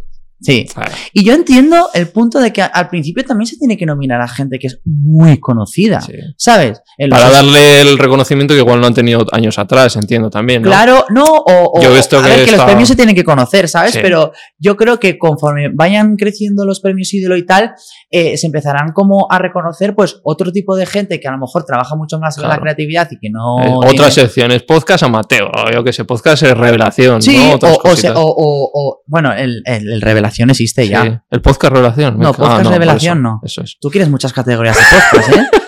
Podcast de entrevistas, Sí, no sé qué. podcast de gamers, podcast de... A ver. No, joder. Oye, pues mira, crea tú Ya. unos premios he- de podcast. Lo he pensado, lo he pensado. ¿Sabes? Pero ya me lo van a quitar la idea. pero es que hace falta money. Hace falta bastante dinero. Por eso. Que sí, que es una sí. idea de... Y Sí, que ¿no? venga. Venga, Marcas. Darle el dinero a este chico, hombre, que majísimo. Lo necesita. Eh, eso, hemos, estamos con tu programa. Eh, tercer bloque, eh, pilares fundamentales en tu vida. Es que cuando me hacen hablar de cosas personales... Bueno, hace falta que me digas, pues, Sí. mi, mi... A ver, eh, me sabe fatal volverlo a decir y qué pesado, pero es que yo no tengo la culpa de que mi mejor amiga sea famosa, bueno, tu ¿sabes? Entonces, familia, tu- Aida es uno de mis pilares, David Campillo ahora mismo es uno de mis pilares más fundamentales, ¿sabes? Siempre hemos tenido como entre los grupos de amigos de quién es mi mejor amigo, quién tal, ¿sabes? Y creo que va por épocas. Sí. Y ahora mismo, David Campillo es una persona que es súper importante para mí. Mm. Em, obviamente mi familia, eh, concretamente mi madre, que ella no se lo creerá porque cree que no es un pilar para mí Sí. y tal, pero para mí es, o sea, no me imagino que ella no exista. Pero es una cosa que me da siempre mucho Mm. miedo, ¿sabes? En plan, que le pase algo a mi madre, tío. Mm. Eh, mis primas, que son como mis hermanas, siempre han sido un pilar súper, súper, súper fundamental. Y mi representante, Cristian, es, eh, vamos, la persona por la que yo eh, estoy haciendo lo que estoy haciendo. Sí. Creo que es muy importante Muy saber dejarte ayudar, tener un buen estratega a tu lado y tiene unas ideas. Es que, y esto ya se lo digo como consejo a los influencers, buscaos un representante que le sepa dar la vuelta a las cosas, que piense un poco, que sea creativo, porque al final, si simplemente va a responder los emails, pues oye, mm, pues hace como otras que tenían aquí un contrato con un sueldo. ¿sabes? Quiero decir, creo que mi repre se gana mucho el Ah. sueldo que El 20%. el 20%, sí. Yo tengo también. sí. Se lo gana. Cristinita, te quiero. Vale, pues hemos sacado los tres bloques y antes de ir a las tres últimas preguntas, Como me haya dejado alguien de los pilares fundamentales, Ya lo imaginas. pensando- alguien con quien estás enamorado y pero hombre, No, tío, no estoy en, una- estoy en época en la que, en la que, y además me veo guapísimo, debería, últimamente no sé qué me pasa, que ligo mal, eh, que elijo mal a los hombres, y que- que no me gusta a nadie. Es que no lo entiendo, que soy buenísima. bueno, todo llegará. Ahora como estás trabajando mucho, te está ¿cómo es esto? Sí, ¿En el amor pa- o pa- en- siempre tiene que haber tiempo y para salir también, si yo estoy saliendo más que vida otra Claro, vez. además Si- en el mundo que si te me, mueves? Si me creo que tengo 20 años, tú no sabes Y- lo que salgo yo, de ¿eh? DJ no ligas. Sí, de DJ, se Ah, liga mucho. eso. Pero es que yo me concentro mucho siempre, soy muy Mm. responsable, es como todo tiene que dar Claro. perfecto, tengo que mezclar perfecto la gente, no sé qué, y yo creo que me ligan y yo no me doy cuenta. Claro, estás a, a currar. Estoy a currar. Fatal. Bueno, y la erótica ahí. del DJ es la may Sí, de ¿no? las mayores que existen. No te he visto, a ver si algún día te veo. Estás invitadísimo. Sí. Vale, y luego, hablando de tu programa, hay temas muy, muy interesantes, muy potentes que, que tú preguntas a otros, has traído a gente. Entonces yo te lo quiero preguntar a ti, ¿cuál es tu opinión sobre temas? Como, por ejemplo, gestación subrogada. Ujú. Eh, la gestación sur- subrogada. Yo cuando hice el vídeo con los papis y Cindy tenía una opinión que estaba incluso un poco más a favor, lo que pasa que yo no lo quise decir en aquel momento, em, porque bueno, es como ese deseo de tener un, un hijo de tu sangre, ¿no? Em, pero al final es lo que acabo de decir, es que es un deseo, no, para mí no es un derecho, el verdadero derecho es el de los hijos a tener familias, los hijos desamparados que necesitan eh, eh, que sean adoptados. Ese es el verdadero derecho que, que existe. Sí. Entonces, ¿qué pasa con ese tema? Que yo es algo que no haría ahora mismo. bueno, ni haré, ¿vale? Estoy eh, en contra de, eh, de la gestación subrogada. Pero tampoco voy a juzgar la felicidad ajena. Te quiero decir que no, que tengo amigos que. Que, que han utilizado este método, ¿sabes? Imagino que incluso la gente me criticará porque tendría que decir compra de bebés. Mira, yo voy a respetar a la gente que tengo a mi lado, ¿sabes? Y que no me parece bien del todo que, que lo hagas, pero para tampoco te voy a anular como persona ni voy a tal, ¿sabes?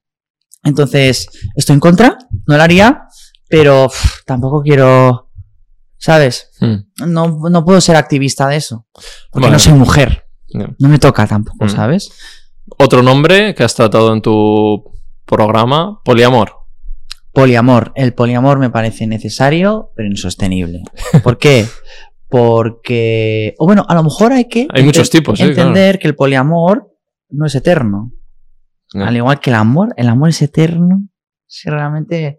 Es que la monogamia la veo muchísimo más insostenible, porque al final la gente también se mete en relaciones y sobre todo con 20 años que yo digo, pero por favor, pero si tú, o sea, la de gente que tienes que conocer en tu vida. A ver, que, que es muy bonito el amor y que, Sí. oye, que si tú encuentras a tu príncipe Eso es, azul, es un contrato. Eso Es un contrato que tienes que dejar claras las condiciones y tú cuando firmas un contrato lo tienes que firmar como si lo firmaras con el mismísimo diablo. Hablar Y las cosas. Hablar las comunicar. cosas, ser claro y contemplar todos los escenarios. Política, ¿vale? Que ahora estás metiéndote ahí en fregados. Siempre me metí en fregados, ¿eh? En política. Que... que no sé qué preguntarte, o sea...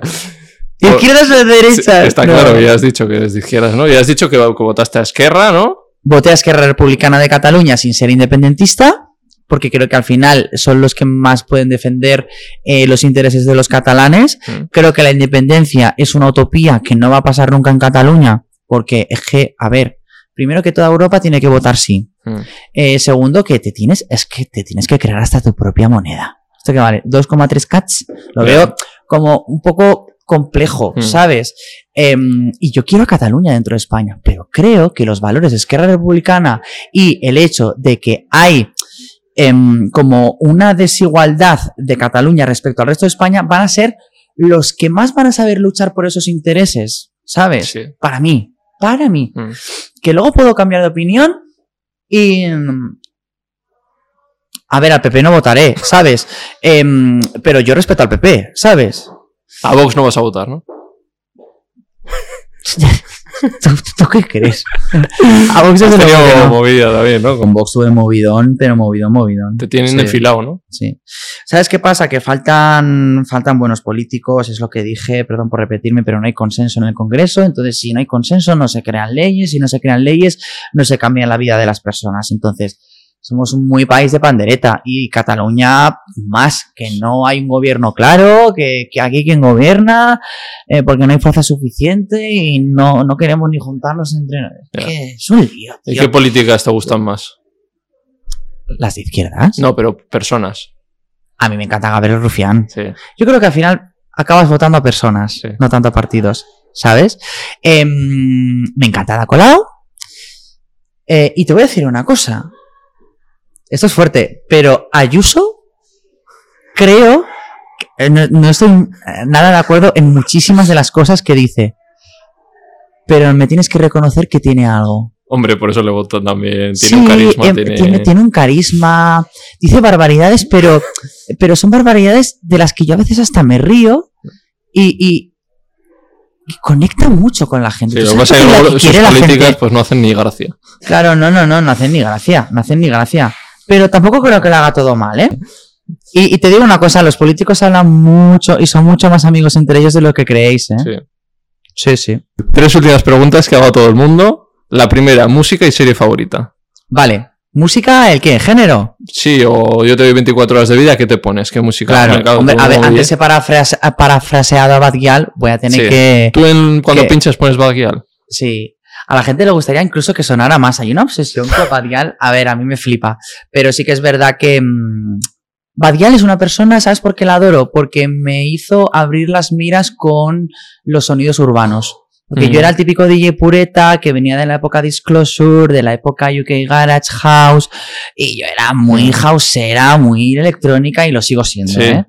Pero de repente llegó Bad Gyal con esos sonidos y pensé, guau, qué bien suena. Y a raíz de ahí me abrí y, y- y disfruto el reggaetón y... Sí. y- La gente que quiere ir a de una- escucharte, ¿qué se encuentra cuando ve una de sesión? tuya? todo. O Sí. sea, un DJ pureta me criticará porque es en plan, a ver, tío, no puedes poner Bad Gyal y luego un tema de Duke Dumont. Pues lo hago, ¿qué quieres que te diga? En plan, vas a escuchar de todo. Sí. Pop, reggaetón, electrónica, techno, hardstyle, Sí. eh, Hannah Montana, siempre Vale, la pongo, mola. Hannah Montana. Como para todo, para los drags, para... Para todo, para todo el mundo, la gente se lo pasa de verbena de pueblo. Sí, ¿no? Qué guay. Vale, o sea, que te quedas con eso. Pero este, en tu lista de Spotify, ¿qué escuchas? ¿Qué... Es súper hetero en mi lista de Spotify. Me salía James Hype, me salía eh, eh, escuchas. Snake. Se la envié a mis amigos y dijo, ¿tú qué pasa? ¿Que te has cogido Sí. eh, el Spotify de tu exnovio hetero o qué? Y digo, no. Salen gente electrónica porque sí que es verdad que la escucho mucho en mi día a día, ¿sabes? Gyal me salía en, segun- en tercera posición. La da Love y estas cosas. Sí, Sí, también. Yo vengo de Zaragoza y eso Sí. es la cuna del indie. Sí, ¿no? Claro. Es igual. Tú eres muy indie, ¿no? Entonces. Un poquito, sí. Sí. Pero de todo, de todo. O sea, me fui a Natos igual el otro día, que pasó por aquí la, la novia de War. Ah, qué guay. Y qué me- guay. Me, encanta Natos igual, Recycle G. Recycle, sí, lo conozco. Sí, Pues sí. desde ahí hasta Morat, por ejemplo, me encanta también. Eh, Morat hace house, tú lo sabes, ¿no? Pero Morat no con D, Morat con T. Ah, que estamos hablando de indie. Eh, Qué o pereza sea, D. El grupo, el grupo Morat colombiano. A mí me gusta el otro. Es increíble. Las bases que hace, guau, es que increíble. Sí, ¿eh? Me encanta, me encanta. Me, encanta Bizarrap también. Le tengo Claro. un poco como referente porque Sí, como ¿no? es DJ, productor y tal, eh, lo veo como que top, ¿no? Me Mola molaría y hacer algo. A ver. Ya no soy el Lucas de los Claro. ya sé el lugar que Entonces, ocupo. igual, ojo. A ver, alguna vez, a lo mejor llega, pero mira, te voy a decir una cosa. La industria de la música es una industria muy oscura. Sí, No, muy oscura, muy complicada. sí, ¿eh? Es muy difícil, es muy difícil. Es muy difícil subir, ascender, Mantenerse. mantenerse. Es como, Sí, no ¿eh? tiene nada que ver con la digital, ¿eh? No. No, no, no, no, no, no. Entonces, yo como tengo los de peso Claro. intento como siempre compaginarlo y me estoy empezando a cansar, te diré. Buah. Lo sigo intentando, ¿eh? Pero como ya no tengo el sueño de ser David Guetta. ¿Sabes? Pero disfruto tanto. Sí. Buah, es Se que te ve, se te ve. Los vídeos que he visto se te ve ahí disfrutón. se me pasa volando, además, estaría mucho Y rato. Avicii, que a mí me gusta. Me encanta. A ver, Avicii, ¿sabes qué pasa? Que también. eh, a ver, tiene canciones que son preciosas. ¿eh? Joder, Yo siempre he dicho, si una canción eh, electrónica funciona en guitarra, Sí. es que es un temón. claro. Y las canciones de Avicii funcionan en guitarra. Sí. Lo que pasa es que a nivel sonido está muy. Especialmente en España, SDM ya no se lleva No, absolutamente. y tú no lo pones. nada. Sí, tengo, tengo más apps. típica, tengo más de Levels con Barbie Sí. Que funciona súper Vale. bien. Pero mm, no, hay, hay que. Intento siempre un remix que, que tenga Sí. reestructurado el drop o algo, porque es que esa música ahora mismo yo creo Claro. que puede sonar en China, porque les encanta Sí, el EDM. claro. Pero aquí, aquí Pero no. como DJ de- de lo mejores que ha habido, ¿no? Hombre, es una Eminencia, leyenda, o sea. ¿sabes? Es una eminencia, sí, sí. Pobrecito. Era una persona que además em, e- es que era productor, ¿sabes? Mm. No era DJ. Y mm, no siempre DJ y productor son lo mismo. Mm. Y no todo el mundo tiene la carisma que tiene que tener un DJ. Tenía que tal. Y no, no, no, no, es que no, no conectaba. Claro. ¿sabes? Obviamente sí, era una persona muy famosa y muy querida, pero es que la industria EDM, DJ, yo la veo, es que yo pienso, pues estos tíos que no se preocupan ni de la ropa que se ponen, están ahí haciendo así. Y todo el mundo, claro, tiene una producción al lado con, con unos CO2 y unas pantallas, que Claro, también. claro. Tío, yo me tengo que esmerar la coreografía, lo visual, el- el tal, subirme encima de la mesa. O sea, tengo que dar espectáculo por algún lado. Eh, me parece como muy. Y- ahora no lo entiendo. Mucha es que no gente entiendo. se pone a Inés Hernán pincha. ¿Qué, qué te parece que haya.? No me parece No. intrusismo, la verdad. Sí. Aparte de que, o sea, yo considero que tengo una carrera Sí, claro. un poco más consolidada, Sí. Pero yo encantado. Inés Hernán, eh, actuamos juntas, o sea, no juntas, Sí. eh, compartimos Sí. cartel en un festival que se llama Brava, Ah, sí. eh, que es súper millennial, pop, gay, en plan vienen las Sugar Babes, Mika, es muy guay, ¿eh? Es increíble. Ya he visto Y, y y me hace mucha ilusión, ¿sabes? Madre plan- mía, tú Inés ahí la puedes partir, ¿eh? No, no, lo más, lo más, lo más. Y yo además actuó en el main stage, creo, eh, y voy a llevar un show que flipas. Sí. A mí me encanta creerme una estrella del pop. Qué guay. Eso lo dijo una representante mía, que es una de las frases que siempre se me quedaré. Me decía, señoría, usted, si no es una estrella, tiene que parecerlo. Claro. y la gente te- se te acercará y te hablará. Porque en el, en el Ultra íbamos hechas un circo. Y claro, para estar en el camerino en el que estaba Diplo, no sé qué tal, tú tienes que. Somos absoluta, no éramos Sí. absolutamente nadie, pero tienes que parecer una estrella. Entonces la gente se te acercará. Hey, bro, what's up? Claro. ¿Sabes? Si tú te lo crees, eso se contagia. Sí, sí, sí. Vale, ¿y serie favorita? Serie favorita, serie favorita. Joder, es que no sé güey, series, tío. Ahora estoy viendo las sofás, de las sofás, que me está pareciendo espectacular, la verdad. Em, pero te diré que una de las series favoritas que yo tengo, que además es de Prime Video, es. em, uy, no me acuerdo el nombre. ¿Cuánto te gusta? Em, la de los héroes corruptos. The Voice. Vale. No, pues yo ni idea. ¿Y aquí no hay Eh, quien viva? Una, un- un- una- joder, aquí no hay quien viva. Es. eh, Clásico, ¿eh? Te, pero te mola, ¿no? Vamos Sí. a ver, es el costumbrismo español. El- Es la serie con más humor y con más crítica moral a nuestra sociedad que he visto, que es algo magistral. Total. O sea, yo me he criado con Aquí no hay quien Sí. viva. Yo soy, fíjate que soy vieja, soy de Aquí no hay quien Sí. viva. La que se avecina Sí. también me encanta, ¿eh? Em, pero sí, una serie que me impactó mucho en su momento fue The Voice.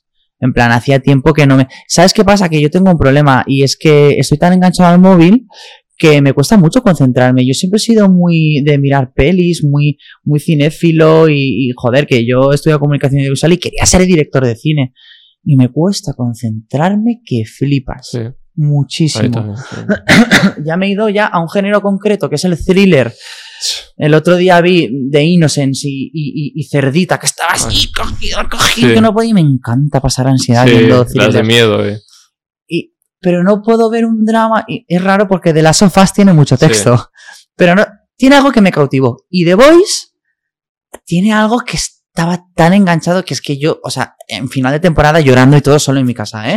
Sí. No, no, muy heavy. Vale, segunda, ¿qué hago todo el mundo? Veganismo. Yo como vegano, ¿qué te parece? ¿Cómo lo- Tú además tienes muchos colegas. Sí.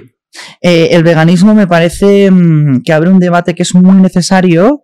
Em, de hecho, yo cuando entrevisté a Carlota Bruna, como que Mm. la peña decía que claro, que ese es el problema, que es lo que te decías tú del Évole, ¿no? Que nos gusta el Évole. El Évole se puede permitir entrevistar al Papa, entrevistar a Rufián, entrevistar a tal. Parece que tú cuando traes a alguien a tu canal te tienes que posicionar con Sí. tus valores. Y que ya piensas automáticamente como él. piensas automática. Y yo, cuando traje a Carlota Bruna, mi intención no era hacerme vegano. Pero creo que cualquier persona que desafía el sistema establecido merece que se la escuchen. Y sobre todo merece mi respeto. Y en aquel momento, Carlota Bruna, dije, digo, quiero que me, que, que- que me enseñes y me cuentes. Ahora bien, ¿qué pasa? Em, no acabo de conectar al 100%, es que, uf, joder, y además me sabe Bueno, mal decirlo delante de ti y no bueno, yo sí no te lo quito, no pasa que la nada. gente se me eche encima, pero De aquí se han dicho barbaridades que he quitado, o sea que no te preocupes. ya. Eh, buena chuleta, fuera. O sea, tú entiendes la opresión que sufren los animales, te la contó Carlota, todo Sí. esto. O sea, eres consciente de ello. Luego pasa que cuesta Sí, llevarlo a cabo. Te vas a, te vas, te, te va a parecer una persona horrible y es que, o sea, yo para mí, lo- con lo que más conecto con el tema del veganismo sí que es con el tema de la sostenibilidad, Sí, ¿sabes? Pero eso no solo va con la comida, va con la Sí. ropa, sí. va con las cosas que utilizamos, la manera en que consumimos, Mm. ¿sabes? Entonces yo, por ejemplo, ahora lo que sí que he hecho es un cambio que lo he hecho a raíz de una campaña. Em, pero es que es totalmente real. Yo ahora bebo leche de avena Mm. porque la leche de vaca me sentaba mal. ¿sabes? Em, entonces, a raíz de colaborar con Alpro fue como que quería hacer algún cambio, ¿sabes? No sé si es mm, no tanto por limpiar mi karma, pero por intentar aportar un pequeñito grano, ¿sabes? Hacer como ese cambio de leche, pues ya me parece como intentar hacer algo, ¿sabes? Al final siempre se critica más a las personas Sí, que hacen sea, algo o que hacen mucho, por ejemplo, a un vegano. Entonces, yo intenté como hacer ese cambio. ¿Qué pasa? Es que yo el tema de comer lo llevo muy mal. Sí, como- Ibai, sí. Lo llevo muy mal. Has probado Eura, todas estas Yo- cositas. sí, sí, sí, yo como Eura. Sí. Una, una publi que hice el otro día y me invitaron a cenar con todo bacon vegano y platos con bacon vegano incluido. Y flipas, luego de enseñar los vídeos, está el bacon en todos los platos y riquísimo. Helado de vegano, bacon Mm. también. A ver, se puede disimular en muchas cosas. A mí, por ejemplo, a raíz de colaborar con, con Alpro, me vinieron de repente quesos veganos, porque Claro. sí que es verdad que yo fui a un supermercado y me sentí una persona disidente. Mm. En el sentido de que me daba vergüenza decirle, oye, ¿dónde están los quesos veganos? Porque me miraron raro, Sí, ¿eh? te lo juro. Era como, estuve incluso a punto de decirle y dije, pero ¿cómo puede ser así? Que, que- que- que, o sea, como darle una excusa al, al- señor, ¿sabes? En plan, no, que son para un amigo o que es que los estoy probando. En plan, oye, que soy, que no pasa nada.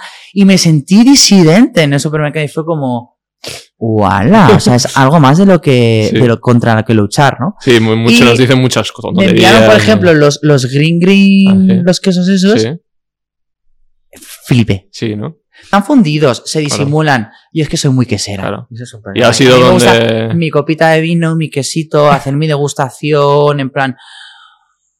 Pero tengo que decir que había quesos muy, Muy logrados. El brie de vaca también me pareció una cosa. Mi compañera de piso, que también es súper foodie y súper Sí. tal, lo probé y dijo.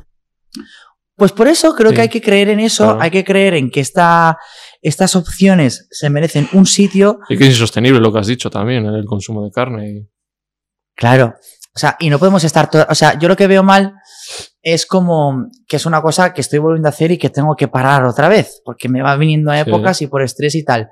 Pero toda esa carne que venden en el supermercado que está envasada y tal, es que eso es malo para la salud, ya, Eh, para la sí. tuya, ¿sabes? ¿Qué, Entonces, qué te dice Jonan cuando habláis de veganismo así? no, no. Jonan a mí me gusta mucho cómo lo enfoca porque al final es como yo tengo mi movida y tú la tuya y Sí. evidentemente yo lo que has dicho preguntado antes, igual, My ¿no? House, My Rules, pues Claro. yo voy a hablar de veganismo. Creo que Jonan em, con Wakame es un proyecto que es súper revolucionario. Los veganos necesitaban, y, y espero que no se enfade Jonan, ¿eh? Porque em, eh, no estoy No diciendo... lo va a ver. Vale. Bueno, pues que creo que los veganos necesitan su McDonald's, necesitan su fast food, y se necesitan su fast food de Sí. calidad. De calidad, eso te iba a decir, ¿Sabes? porque Sí, yo comí ahí. está- ¡buah! No, no, no, buenísimo, ¿sabes? Buah. Y, y, y él va a la suya. ¿sabes? No es... A ver, que yo lo entiendo, el, el, el veganismo tiene que ser go vegan, pero Claro, tío, incluso yo creo que. Carlota Bruna y mucha gente han cambiado su discurso. Y Sí.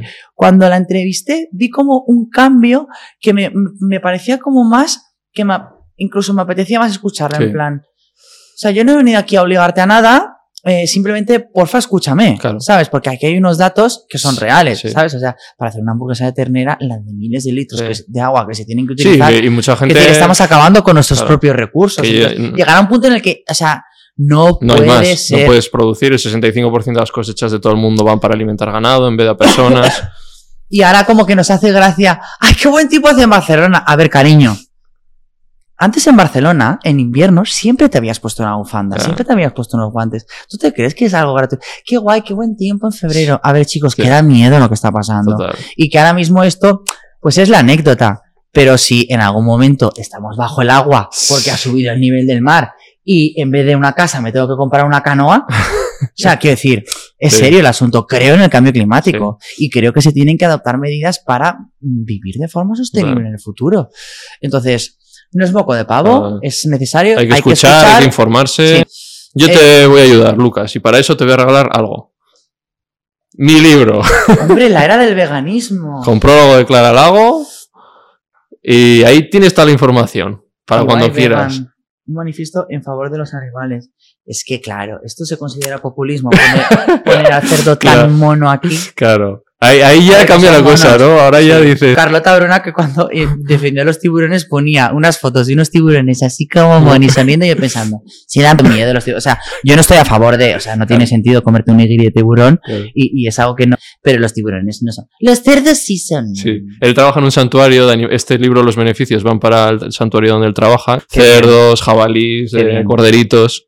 Activismo real, ¿no? O sea, lo que se gana se reinvierte en la lucha. It. eso es lo, lo puro Eso es. y, y lo que. Que tiene muchos gastos veterinarios y, y es necesario. Oye, pues enhorabuena, de verdad. Pues- Pero luego de Carla Lago. Es vegana también. Sí, lo sé, lo Mm. sé, sí la entrevista. ¿Ah, sí? Ah, ah, vale. Chicos, enhorabuena. Nada. Eh, la verdad es que me he leído cuatro libros en mi vida. yo, leo poco también, ¿eh? Lo, lo- lo intentaré. Si no, queda muy bien ahí en la bata, o sea, no te preocupes. Te voy a poner en mi lado en el que tengo a todos los. Literatura influencer lo llamo. Ahí, y ahí. tengo pues todos los libros de todo el mundo. Bueno, No he venido ni uno. ahí está. Pero este. Por información, te- nunca viene mal, ¿eh? claro, para o eso, sea, a para que no te me- pillen en a- otra, a- ya sabes. Sí, no, a mí lo que me gusta es informarme. Y de hecho, Tercer nombre. O sea, tercer nombre. Tercera última pregunta que hago todo el mundo. Invita a alguien aquí. Invito a alguien aquí a María Pombo. Es que no va a venir. Hombre, ya lo sé. ¿Tiene que ser alguien realista? Sí, hombre. Me encantaría que viniera, tío. ¿Quién más te Em, viene a la mente? Gigi estaría bien también. Gigi molaría mucho. Sí. Sí. Es generosa Te lo en digo. entrevistas, o sea, vale. ¿Te gustaría? Sí, me, es que me vi, vi el otro día tú esto con ella y... Para mí que alguien claro, venga y sea estoy, generosa... estoy sintiendo algo que es un poco, y lo voy a decir, ¿eh? Competitivo. Es en plan, ¿le vas a decir algún nombre que estés tú pensando para que lo traiga antes que tú? Venga, ya te No, ayudo si compañero, quieres. nos damos la mano, joder, que hay que, hay que, hay que cuidarse. A que nos den uno a los dos. Si se abren con, por separado, imagínate los dos juntos. ¿Podemos Exacto. liarla? Sí. A ver, Prime, oye, por aquí estáis.